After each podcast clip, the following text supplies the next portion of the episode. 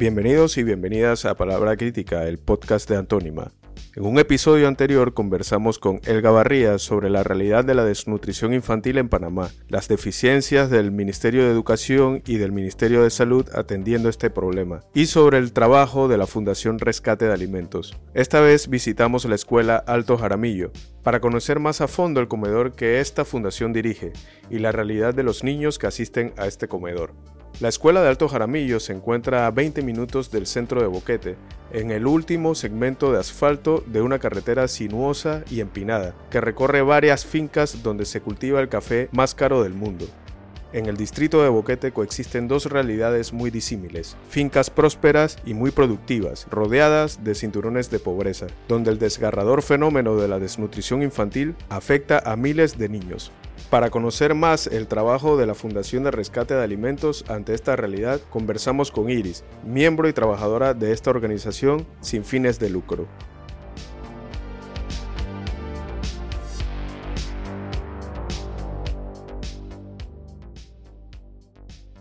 Muchas gracias Iris por recibirnos acá en la Escuela de Alto Jaramillo. Eh, y bueno, queremos conocer un poco más a fondo el trabajo de la Fundación de Rescate de Alimentos eh, sabemos que eh, en conjunto con, con el Gavarría y con el personal de la fundación usted ha estado trabajando.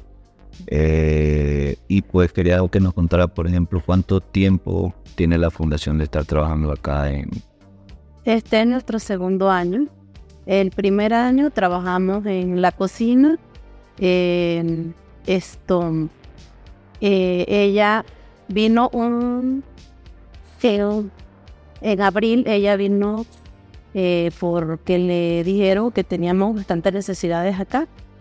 Ella vino y entonces eh, me preguntó que si yo sabía esto cocinar, porque ella vio cómo yo estaba preparando los alimentos y ella vio en la condición que estaba la cocina y nos dijo que no estaba apta para eh, preparar los alimentos porque la mesa que teníamos era de madera y ya estaba bien viejita. Entonces, por medio de la fundación, ella trajo las mesas que tenemos de acero inoxidable y empezamos el proyecto. Ella empezó a traer donaciones de alimentación porque la verdad que los niños eh, caminan bastante tiempo para llegar acá y no tienen, eh, vienen sin su desayuno. Eh, acá se les brinda la crema a las 9 de la mañana y se les sirve el almuerzo a las once y media. A las once y media. Sí. Entonces todos los equipos que tienen aquí, eh, los que estoy viendo de que son ollas, mesas, estufas, eso vino de la fundación. De la fundación, sí, todo lo que hay. La remodelación fue en el verano, que se hizo la remodelación de la cocina y comedor. Se cambió todo, en las ventanas, todo, todo se cambió. ¿Eso, ¿Eso lo trabajó la comunidad o, eh, no, la, la, fundación? La fundación. Sí, sí. Y el tema de los alimentos, como cada tanto, ¿cómo bien? Cada mes eh, recibimos eh, arroz por, un, por unos donantes y espaguetis y coditos. franquicia panameña nos dona el pollo y otra empresa en Dona Carmen. Y, y productores de aliados nos donan los vegetales que los tenemos ya previamente picados. esos productores locales. Locales. Locales. le donan vegetales y digamos carne y eso no, localmente. Sí. Y el tema de, o sea, usted nos dice que los niños eh, caminan una o dos horas para llegar a casa. ¿De qué áreas la escuela atiende ¿De qué área? De la India, de, de mismo de Jaramillo, de Jaramillo arriba y de bastante de la estrella. Ahorita pasamos eh, eh, al salón y eh, esta escuela es multigrado. Multigrado, sí. En un salón está... Primero, tercero y cuarto. Y en el otro está segundo, quinto y sexto. ¿Cuántos niños son? 56 niños.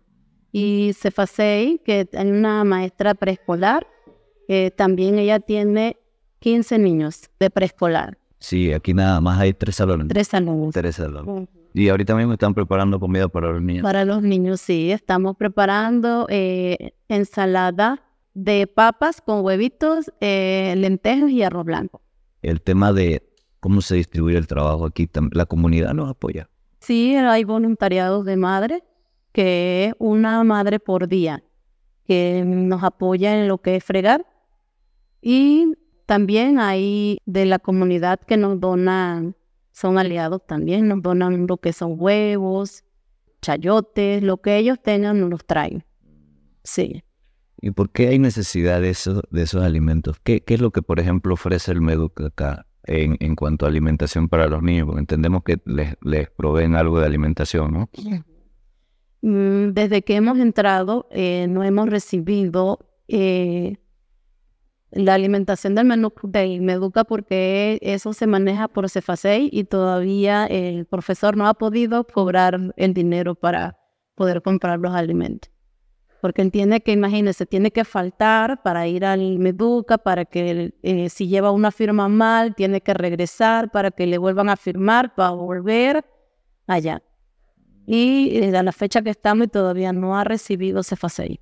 Eso es de lo correspondiente a este año. A este año. Imagínate. Si estuvieran los niños sin comer todo este tiempo. Pero desde el primer día que inició clase, eh, la fundación ha estado brindándole alimentación a todos los niños. Y, y, en cuanto a los alimentos, por aquí vemos que tienen el tema de las galletas y de las cremas, pero, o sea, ¿cuál es, cuál es el, eh, digamos, eso se utiliza también para... Sí, eh, le damos un día le damos un día sí, un día no. Un día le hacemos eh, la crema del meduca, el siguiente día hacemos de la crema que nosotros tenemos de arroz o de avena o de maíz. Sí. Entonces, eh, las galletas sí se las damos todos los días con la crema. Con la crema. Sí. Pero igual, digamos, la, algo que nos hablaba Elga la vez pasada en el, en el, en el programa era que no es una alimentación balanceada en comparación a lo que usted... Exacto no es una alimentación, porque imagínense, eh, una galletita, nada más se le estaría dando la crema y la galleta. Y sería el desayuno, entonces durante todo el resto ellos están sin comer. Nosotros le hacemos dos días veganos de, sin carne, que solo le hacemos porotos con vegetales, arroz, y los otros días sí les llevan cárnicos y la ensalada que no puede faltar. Y no usamos preservantes, nada pasta, nada, todo natural. Y la situación de salud de los niños cuando, antes de que trabajara la fundación, no sé si usted sí. conversó, ¿cómo nos, puede hablar un poquito por ejemplo? Eh, de eso. Ellos sufrían demasiado del estómago, eh, vivían siempre con diarrea y vómito. Y desde que empezamos nosotros con la fundación a hacerles de comer, ya ellos no, eh, básicamente ya ellos no están enfermitos. Y la fundación trajo, trae a principio de año de un hospital privado, les hace exámenes de sangre y los evalúa psicólogos, eh, todo lo, eh, medicina general, los revisa y a final de año les hacen otros exámenes de sangre y revisión de control de cómo va evolucionando de la alimentación que ellos están llevando. O sea que en general usted considera que, por ejemplo, la alimentación les ha ayudado mucho al tema de, de eso. Y, y, en el desempeño escolar, ¿cómo? Está súper bien. Ellos van, eh, es que si no se alimentan, no pueden estudiar. Entonces ahora sí. Ahora sí. Ahora sí te este, están rindiendo bastante. Sí. Y, y, digamos así en el día a día, ¿qué, ¿qué problemas están enfrentando ustedes como fundación para, digamos, hacer sus labores el tema, o sea, ¿hay algún, hay algún problema que enfrentan o, realmente han tenido bastante apoyo de la comunidad? Sí, hemos tenido mucho apoyo de la comunidad, nos han acogido bastante, aprecian mucho lo que estamos haciendo aquí, sí. Bueno, y, y en cuanto a, al trabajo de la, de la fundación, pues Helga nos contó eh, anteriormente que se quería extender un poco, que se está buscando los recursos para extender eh, digamos, conoce otras escuelas en la región donde se esté trabajando algo, algo similar. Sí. O se quiera trabajar. Ahorita estamos fue eh, hablando con la directora de Alto Pie. Vamos a posiblemente llevar el programa ya. ¿Y eh, usted considera que hay varias escuelas que necesitan? Sí, hay muchas escuelas que necesitan. Hay, eh, hay mucha necesidad. Sí. Y el, el perfil de los estudiantes básicamente son hijos de, de trabajadores de, de que de- no sé. Eh, de, son, la mayoría son nove, son más nove que latinos. Sí. y son más que todo trabajadores agrícolas Ah, eh, eh, de todo, de café, de café, Sí. cosecha de cosecha de café. Sí, porque vimos, cuando veníamos llegando, vimos este varias fincas de café alrededor del Bueno, de, de donde la subida, todo eso, todos esos niños vienen a, a esta escuela. En Beni. un tramo largo y ya Sí. veo un montón de lobos. Exacto. Wow. Ellos pasan bastante trabajo para llegar acá, a veces llegan mojaditos a sus casas, o cuando está lloviendo en la mañana, ellos echan sus cuadernos en las bolsitas y se traen sus zapatos y se cambian acá. Pero ellos, ellos prefieren venir a la escuela, aunque no haya clase, tenemos niños que ellos vienen porque recibimos alimentación. E hicimos también en el verano, hicimos curso de verano eh, la señora Elga trajo personas capacitadas a dar curso de verano, más de 30 niños, todo un mes. Wow. Ah. Y bueno, imagino también que ahí eh, le daban le- En la, en- ajá, desayuno y almuerzo. Sí. Ella eh, en diciembre, cuando finalizó el año escolar, ella les hizo canasta de comida a todos para que les durara un mes, para entonces apenas abrir esto, el curso de verano.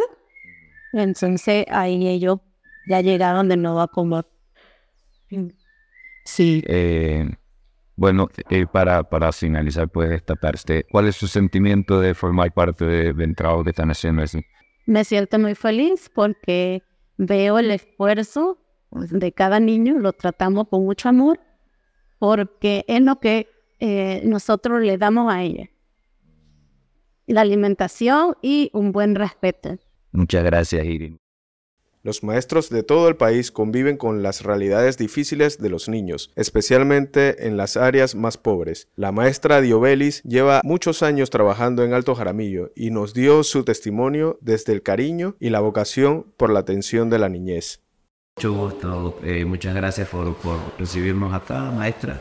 Y bueno, queríamos conversar un poco eh, de su labor aquí en la escuela. Me dice, ¿cuánto, cuánto tiempo ya tiene? Bueno, ya casi 20 años de, de enseñanza aquí. He formado ya bastante, bastante estudiantes que hoy en día son grandes hombres y mujeres, que es lo primordial. La parte humana es algo eh, primordial. El individuo, eh, sí, lo que es aprendizaje es muy importante, pero es formar la parte humana en cuanto a valores en su práctica y que sea un individuo integral que pueda desenvolverse, ser productivo en la sociedad y en la comunidad. Y, y la diferencia en cuanto a, a lo que usted notó cuando llegó, me dijo que lleva hace 20 años, respecto a la situación de las mismas familias de aquí de la comunidad versus ahora, ¿cómo, cómo evaluó el cambio? Bueno, esta es una comunidad muy mixta. Nosotros, nuestras escuelas manejan una población más indígena que latina en sí, ya que nuestra escuela es multigrado, su categoría es multigrado y siempre respetamos que el padre de familia siempre busca la oferta educativa.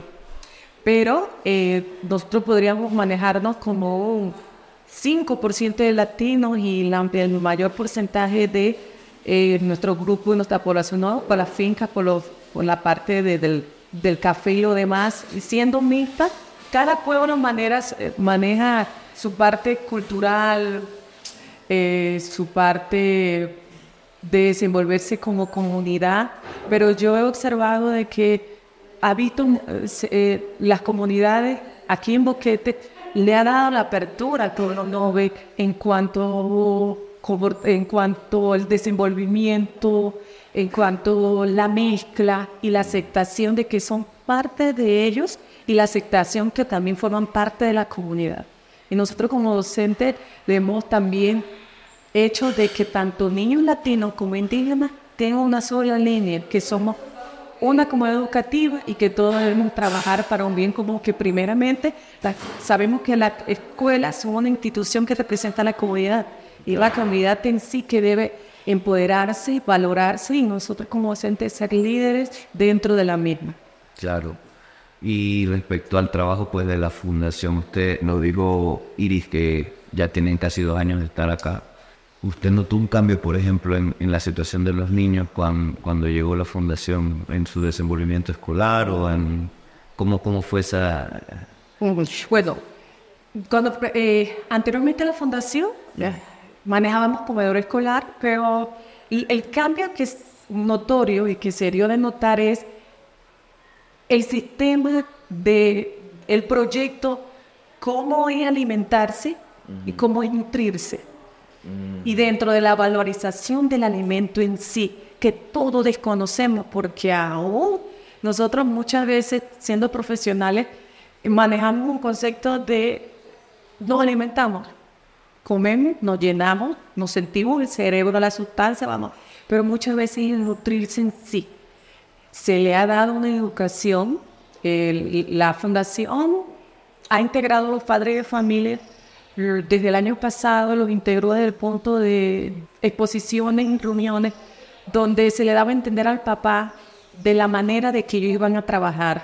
Porque comúnmente nuestro comedor antes era eh, su arroz, su híjole diferente de que le estábamos dando varios, es decir, el valor nutricional varios alimentos en sí, donde era el mismo valor nutricional, ellos están variando. Mm. Están dando muchas hortalizas, muchos mm. vegetales, sabe, conociendo que la lenteja es una proteína y nosotros le colocamos carne, todo lo demás, qué cosa que, que estamos...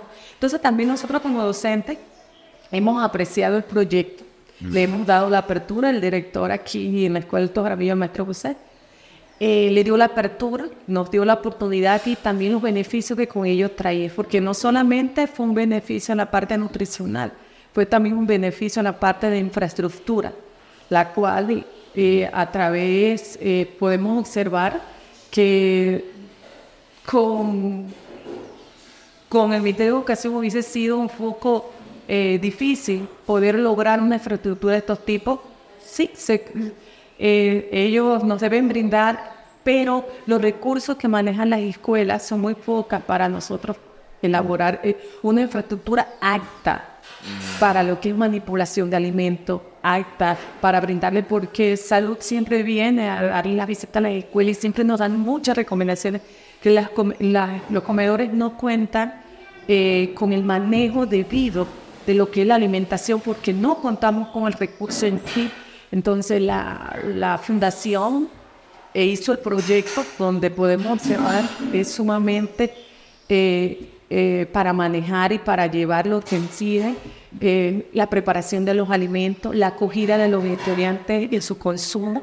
Aquí se lleva un orden. También tenemos un apoyo del padre de familia. El padre de familia no puede ser separado. Ellos aquí se le turna por día la presidenta del Club de Padres de Familia lleva el orden, aparte de la voluntaria que el proyecto coloca, debe venir el apoyo del padre de familia a este proyecto. Y lo que quiere el proyecto es que cuando ellos se vayan, ir preparando a los padres de familia para que ellos sigan con el proyecto y sigan porque esto hay que mantenerlo. Claro. Esto es fácil como está ahorita, donde están ellos, pero eh, para nosotros como escuela tenemos una prueba de fuego cuando el proyecto salga, porque es mantener este, esto en cuanto a infraestructura, en cuanto a la alimentación, en cuanto al mantenimiento y también llevar la línea de lo que ellos han ofertado a lo que nosotros, luego de que ellos salgan, nosotros seguir trabajando en sí, porque eh, es a veces nosotros estamos en una zona de confort y cuando ellos salgan eh, nos toca a nosotros la batuta de decir, bueno, eh, vamos a ver y, también consolidar ese apoyo del padre de familia es esencial. El padre de familia es un baluarte, es un pilar, es un sostén dentro de las escuelas. Eh, no solamente traer un niño y ya, sino que ellos tienen su compromiso, como nosotros tenemos un compromiso que llegamos a enseñarles, a educarles, eh, también el que maneja dirección la parte administrativa, siendo docente, que es tan difícil, parte administrativa y, también siendo docente, y incorporar y seguir este, este nuevo proyecto porque es muy bonito. A muchas escuelas le han dicho al director, wow, ¿cómo hicieron ustedes? Mm. Porque no podemos... Eh, todas, las, todas las escuelas debemos contar con estos tipos de, de, infraestructura, con estos, este tipo de alimentación. Aparte, también se maneja la crema y la galleta de Meduca. No estamos aislados. Eh, Meduca tiene un programa de nutrición que nosotros los docentes, mientras que el, que el suministro esté de la galleta y de la crema, la escuela, el, el proyecto a través de la, la preparación de alimentos hace su crema y su galleta primero y luego a cierta hora el consumo ya de almuerzo para el grupo de estudiantes, el orden, el aseo y creo que lo han llevado bastante bien y que para nosotros va a ser una prueba de fuego cuando ya tengamos que retomarlo para seguir eh, consolidando y manteniendo esto que no han dejado porque mm, eh, los proyectos nos llegan, pero muchas veces no se sostienen. Claro. Y nosotros, dentro de aquí, de, como docente y como líder, debemos dar esa proyección que hemos podido. Es como el canal de Panamá.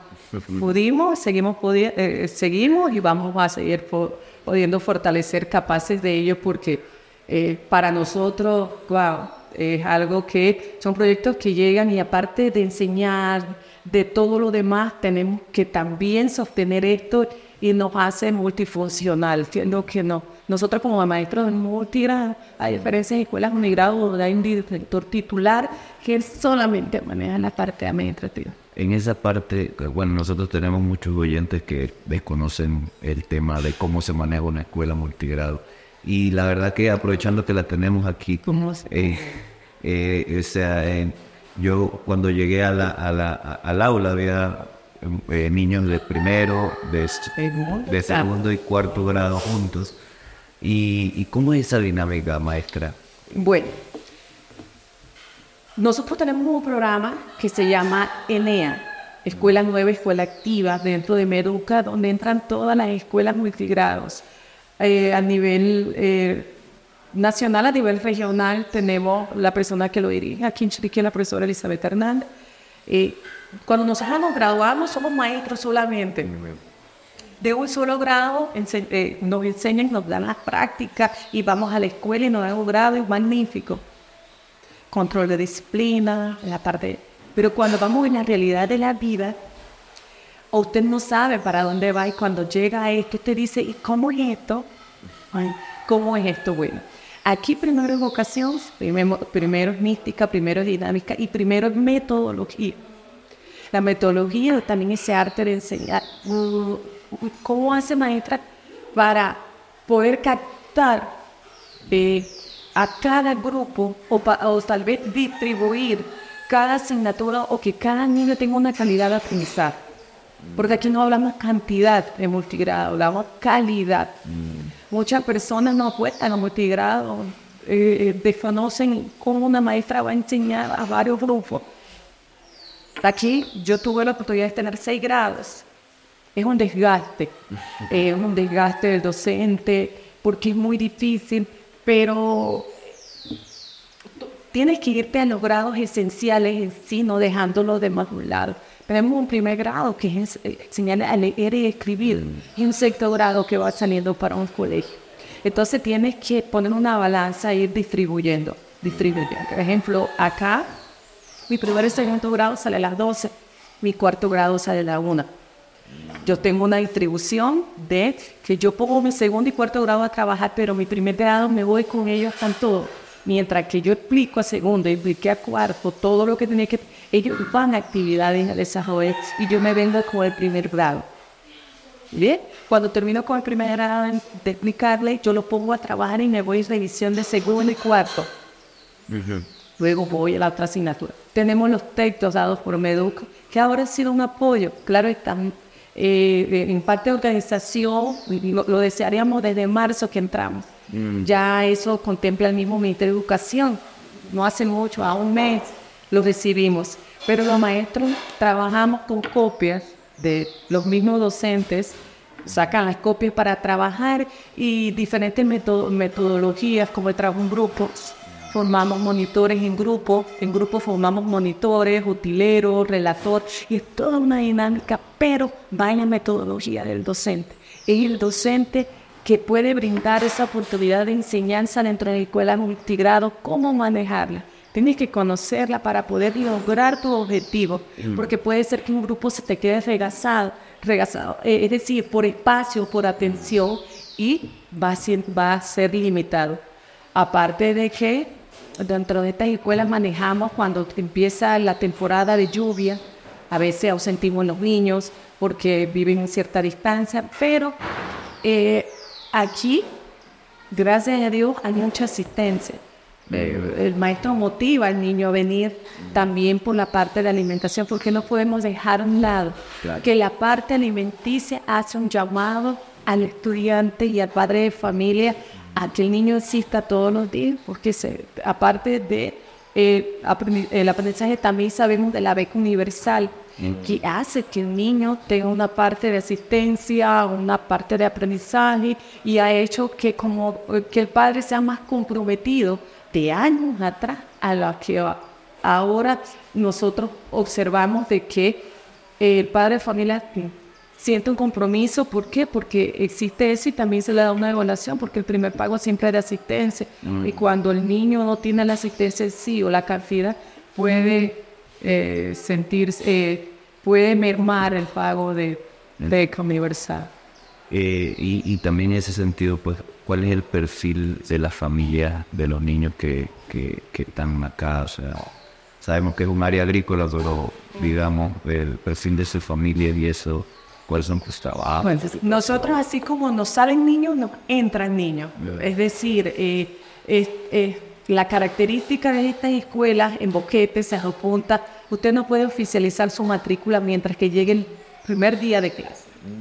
Usted no puede decir tiene 20 niños porque puede ser que usted la matrícula de diciembre quede en 40, pero cuando inicie el otro año esté 53 niños. Mm. ¿Por qué? Porque la parte aquí agrícola, la parte también eh, de personas con fincas, propiedades privadas que toman a, a nuestro grupo NOVE, que es el que más se asume aquí en la escuela, a trabajar, también tiene una limita, porque, como le dije anteriormente, como son de movilidad, nuestro grupo no ve en, en Boquete son de movilidad, como están este año, pueden que no estén el otro año.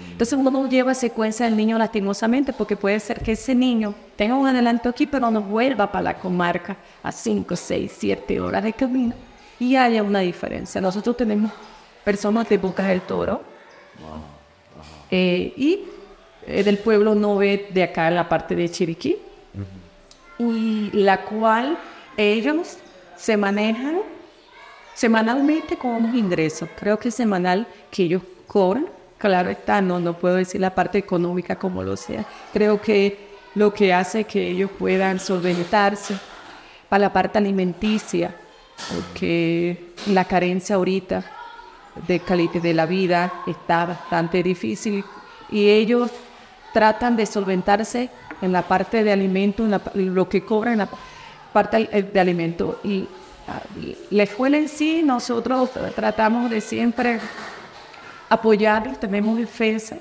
eh, como todos saben, pero no, es, no podemos administrarlo de la manera que queremos, sino eh, depende de la, la administración lo que material didáctico, lo demás, porque no podemos eh, exigir al niño, ya que hay muchas limitantes dentro de los hogares por la parte económica que manejan, porque a veces son 5, 6, 7, 8, 6 niños, dos adultos, y sabemos que aún más aumenta el, la, la, la, tasa de población en una familia, sí mismo es más carente eh, o más limitante lo que puedan recibir, pero para mí un análisis de tantos años aquí es solventar la parte alimenticia, en especial, porque donde vienen en la comarca, como que no hay, no hay las oportunidades y ellos buscan para acá la parte de trabajo para suministrarse la parte alimenticia y muchas veces también la parte de salud, porque salud aquí para ellos es más cerca a diferencia de donde viven en la comarca, donde tal vez si hay un centro de salud, no, no hay no hay atención médica y ellos, es decir, ellos buscan la mejora para ellos. Y aquí ellos apuestan a sus niños a que sus maestros le enseñen y no sean analfabetas como ellos son. Claro. Que es eh, el eh, ellos ap- el enseñar a leer y aprender a leer, que es algo para ellos ese maestro aprender, porque tal vez yo no sé, yo sé escribir mi nombre y para ello, entonces sabemos eh, la misión que tenemos y que eh, no es fácil, pero ya yo no puedo ubicar una escuela rural que las urbanas no nos tengan tampoco. En las escuelas urbanas hay un mundo también de situaciones. Situaciones porque nuestras familias han sido cambiantes. Su rol, eh, la función, eh, hay tal vez en las urbanas hay mucha abundancia, pero carencia de muchas cosas que es lo primordial y nos llegan a nuestras aulas eh, muchas cada niño es un hogar y vemos la diferencia. Pero aquí, como pero maestra, usted se ubica más en la población 9, porque es que yo no- me he manejado en mis 20 años con la pueblo 9 y sé de que eh, ellos eh, respetan, eh, consideran al docente de que va a enseñarle a sus hijos que hoy en día yo tengo estudiantes aquí, eh, fisioterapia, estudiantes que siguen a un nivel universitario, no se quedan solamente como nivel primario como se quedaban antes, siguen a un nivel universitario, llegan a un colegio aquí que está cercano, colegio eh, vendiendo Tomás Aragosta, los Josefa Montero Vázquez, que es una básica, entonces tenemos una, nos están ofertando oportunidad de educación donde ellos lo observan y para nosotros docentes le impulsamos a que no se puede quedar hasta sectorado. El niño tiene que seguir porque es el machete para eh, eh, eh, li- liberarnos de, ese ciclo de vida. Porque ese ciclo de vida no, yo le digo a los papás, no podemos, nuestros hijos pueden seguir. Porque es lo que nosotros tenemos que apro- aprovechar, porque a 15 minutos de aquí de Boquete, donde hay colegios, centro de salud y todo lo demás, podemos que sus hijos sigan y no llevar ese mismo sistema de vida honrado, claro está, pero muy sacrificado. Muy satisfecho.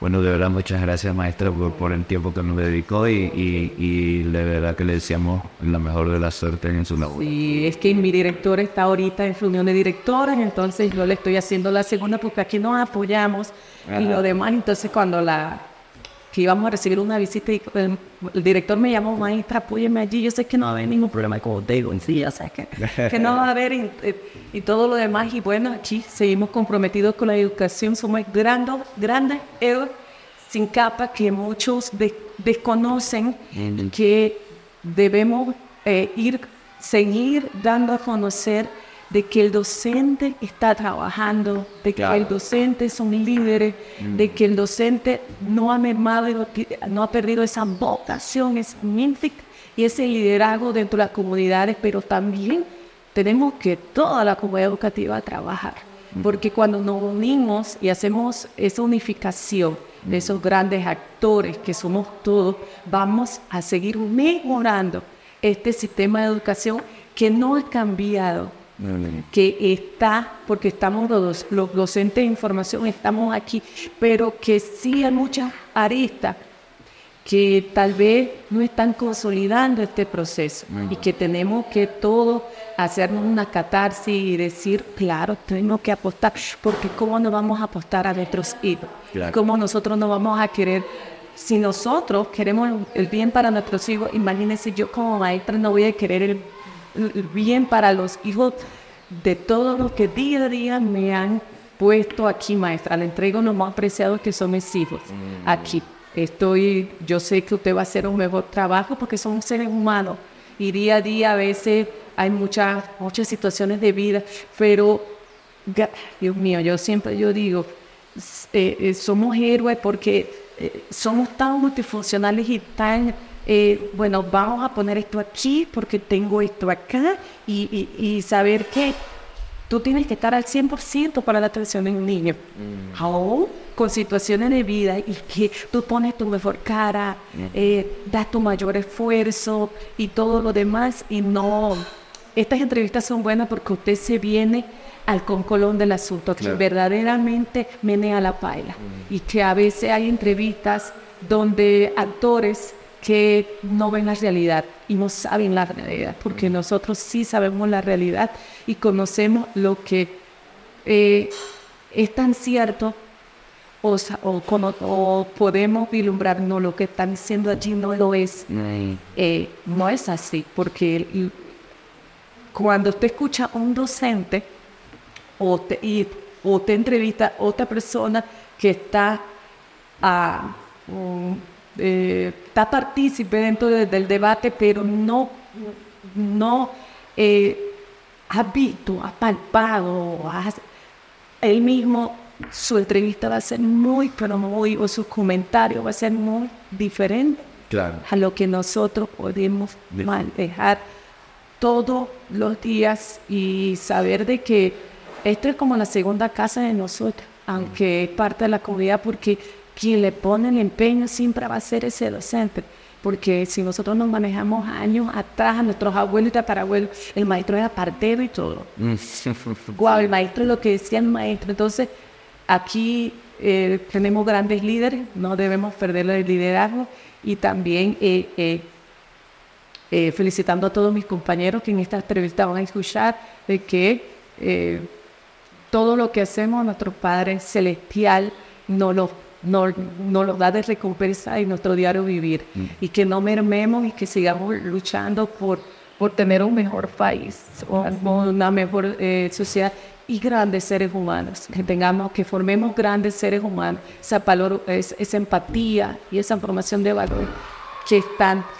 Un doctor puede saber mucho, pero si no tiene la parte empática y decir, vas a mejorar y vas a estar bien, no va a ser bien. Igual que nosotros, podemos saber mucho, pero si no tenemos esa empatía, esa relación, o decir, ¿por qué faltaste ayer?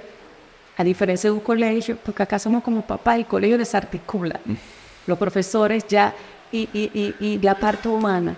La parte humana es muy esencial. Y la, sí, la parte productiva muy bien, pero si usted no tiene a sus colaboradores bien y no conoce su realidad, no le van a producir bien. Porque puede ser que uno de sus colaboradores tenga una mala de cáncer en el oncológico. Pero si usted no conoce y lo trata difícil, usted está destruyendo un corazón que se está desmoronando porque tiene una mano en un proceso que no sabe cómo va a estar. Entonces decir, está bien, tómate este espacio, te lo brindo, viene mañana y lo demás y conocer, porque sí tenemos que producir, pero tenemos que también conocer nuestra parte humana, nuestra, con quienes trabajamos aquí con nuestros niños y eh, desempeñemos y, y, y, pongamos siempre la parte humana. tenemos que desarrollar la parte humana eh, es importante, los conocimientos es importante, el aprendizaje, sí, sí es importante, eh, pero hay niños que son más empíricos, que no solamente una prueba de matemáticas, que solamente un análisis y te dicen, no maestra, yo no creo esto. Oh, qué bueno, qué, pensamiento crítico, porque muchas veces eh, tú quieres esto, tienes que estudiar esto, pero te puede salir de otra manera y que los, niños son, tienen diferentes tipos de aprendizaje que muchas veces nosotros desconocemos y que solamente esto no lo es, pero sí desarrollemos la parte humana, no la dejemos a un lado en todos los aspectos de la vida, porque entonces cuando humanizamos, sí vamos a, vamos a seguir teniendo un mejor país y, consolidar buenos, buenos profesionales, porque yo soy la respuesta de tener el resultado de tener grandes docentes y grandes profesores, porque siempre le veía en ellos esa parte humana. También creo que la formación de hogar, cuando tienes un gran padre, una gran madre que te dice, ante todo, sé bueno. Ante todo, nunca hagas nada de igualdad hacia los demás, porque, porque hay que ser empático en la vida. Hoy fuiste tú, mañana, hoy fue esa persona, mañana no sabes, y así mismo yo le digo a los niños, ¿te gustaría? Y es un maestro porque mañana puede ser tú. Entonces, eh, me quedo con eso, la empatía y la formación humana para todo. Y bueno, que el proyecto aquí de la Fundación de Rescate de Alimentos eh, eh, sigue consolidándose, sigue siendo una bendición de Dios. Y seguirá aún cuando el proyecto termine. Los maestros y los padres de familia vamos a seguir consolidándolo y vamos, dentro de ellos, aquí participaron el año pasado como héroes de Panamá, también han sido unos héroes porque qué rico tener una pasita llena y, estar alegre porque el cuerpo es así, reacciona con, con los alimentos y más mis niños, que ellos muchas veces llegan siempre con las esperanzas en los comedores y en las escuelas. Qué magnífico sería todo el país tenerlo, pero sabemos que no lo es. Y entonces eh, aquí seguiremos trabajando. Gracias por su entrevista. Gracias, gracias, muchas gracias.